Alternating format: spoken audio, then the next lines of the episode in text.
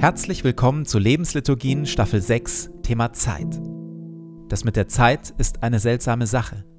Sie umgibt uns überall und bleibt doch ungreifbar. Manchmal vergeht sie quälend langsam, dann wieder viel zu schnell. Wir hätten gerne mehr von ihr und vergeuden sie doch allzu oft. In dieser Staffel wollen wir versuchen, genau das tiefer zu verstehen und zu lernen, auf gute Weise in der Zeit zu leben. Und jetzt viel Freude damit.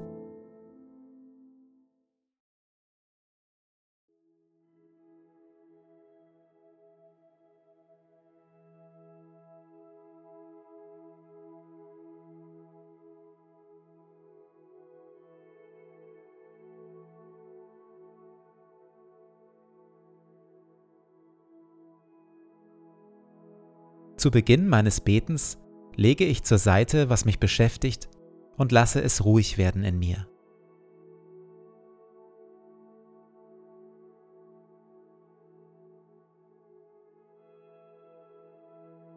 Ich nehme mir Zeit und atme langsam und bewusst.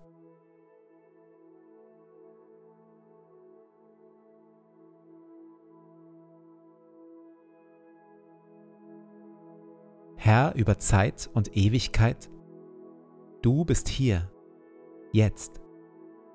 Meine Zeit steht in deinen Händen.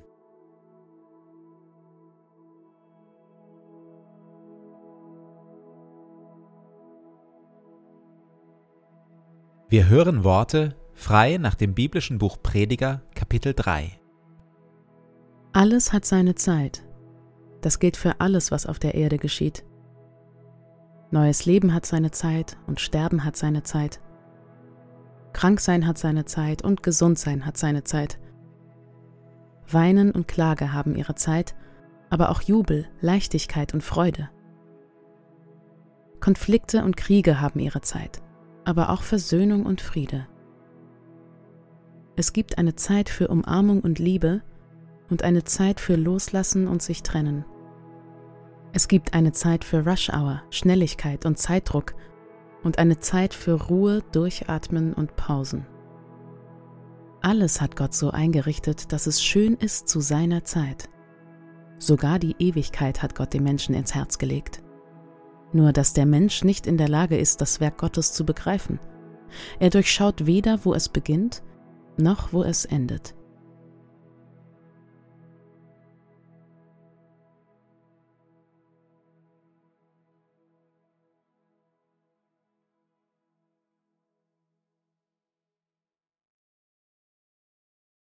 Eile und Hektik sind also der Feind guten Lebens. Zumindest, wenn sie zu einem Dauerzustand, wenn sie chronisch werden. Es wird immer Situationen geben, in denen Eile geboten ist. Bei einem medizinischen Notfall zum Beispiel. Oder wenn es meinen Tagesplan völlig zerlegt, ich aber dennoch zu einem bestimmten Zeitpunkt liefern muss. Wir hören genau das ja zu Beginn jeder einzelnen Folge. Es gibt eine Zeit für Rush Hour, Schnelligkeit und Zeitdruck. Aber das darf eben immer nur für einzelne Spitzenzeiten gelten. Wenn es zum Normalzustand wird, wird es gefährlich, denn mit einer gehetzten Seele können wir nicht im Reich Gottes leben. Die gehetzte Seele hastet an allem vorüber, an Gott, an Menschen, die uns wichtig sind und an eigenen ganz wesentlichen Bedürfnissen. Hektik verdirbt alles, was uns lieb und teuer ist. Gesundheit, Ehe, Familie, Kreativität, Freundschaften, Lebensqualität, ja sogar unser inneres Zeiterleben. Von den Zeiten, in die wir am meisten hineinpacken, bleibt uns am Ende innerlich am wenigsten. Volle, laute, hektische Zeiten rauschen einfach nur so durch auf unserer Bewusstseinsoberfläche. Sie hungern unsere Seele aus und schaffen es oft nicht einmal in unsere Erinnerung. Am Ende einer übervollen Woche kriegen wir kaum noch zusammen, was eigentlich alles war. Und natürlich verderben Hektik und Eile auch unser geistliches Leben. Der katholische Theologe Ronald Rollheiser beschreibt es so. Eine Reihe historischer Umstände fließen heute zusammen und verschwören sich zu einem Klima, in dem es nicht nur schwierig ist, über Gott nachzudenken oder zu beten, sondern einfach nur überhaupt irgendeine Art von innerer Tiefe zu haben. Aus allen möglichen Gründen, guten wie schlechten, lenken wir uns so sehr ab, dass wir in geistliche Besinnungslosigkeit geraten. Nicht, dass wir etwas gegen Gott, Tiefe und Geist haben. Wir hätten all das gern. Es ist nur so, dass wir gewohnheitsmäßig zu beschäftigt sind, als dass sich davon etwas auf unseren Bildschirmen zeigen könnte. Wir sind nicht schlecht, nur beschäftigt. Wir sind nicht ungeistlich, nur abgelenkt. Pathologische Betriebsamkeit, Ablenkung und Unruhe sind heute die größten Hindernisse in unserem geistlichen Leben. Zitat Ende. In der Stille gehe ich in Gedanken meinen vor mir liegenden Tag durch. Ich bestimme ein oder zwei Zeiten, selbst wenn es nur ein paar wenige Minuten sind, in denen ich alle Betriebsamkeit und Ablenkung verbanne und mich mit Kopf und Herz Gott zuwenden werde.